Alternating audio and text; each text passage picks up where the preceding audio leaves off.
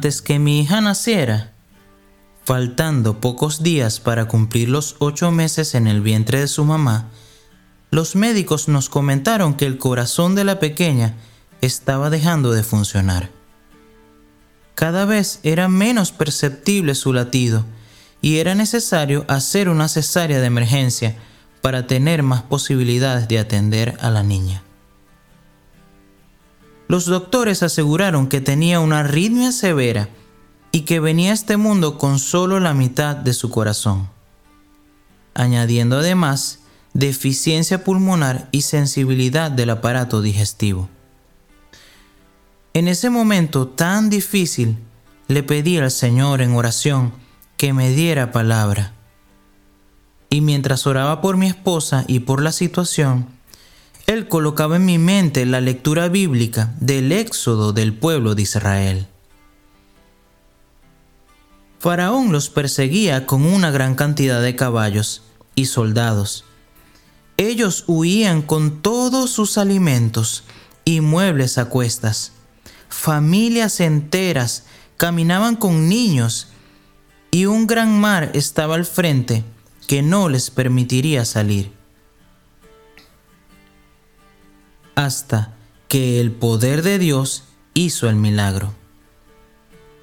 Así fue como veía esta situación, con todo en contra.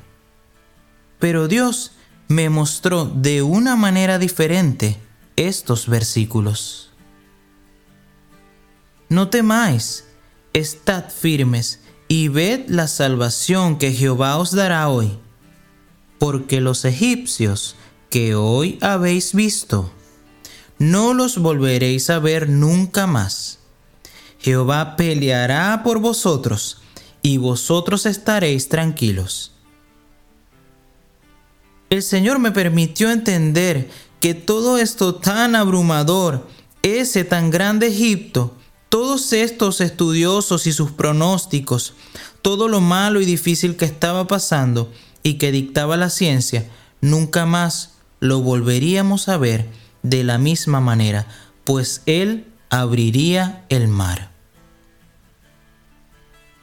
Él pelearía esa batalla por nosotros, la cual representaba la vida de nuestra hija. Podíamos descansar en Él, estar tranquilos, estar firmes y ver su salvación. Al entender esto, Claramente mi actitud cambió. Les decía a todos a mi alrededor que Dios tendría el control. Me reía. Realmente era muy extraño el estar feliz ante esa situación y tener la convicción que Dios actuaría. Pero así era. Esa palabra de Dios fue la fuerza y el aliento que necesitaba. La confianza de que Él está obrando es necesaria para seguir adelante y aún en medio de las dificultades poder sonreír porque Él nos da esa paz que sobrepasa todo entendimiento.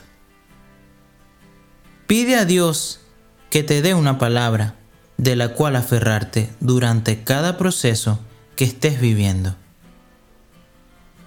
Muchas veces ya lo ha hecho, pero no tomamos el tiempo necesario para meditar y apropiarnos de ellas. Así que manos a la obra o manos a la oración. Nuestro amoroso Padre siempre tiene algo que decirnos.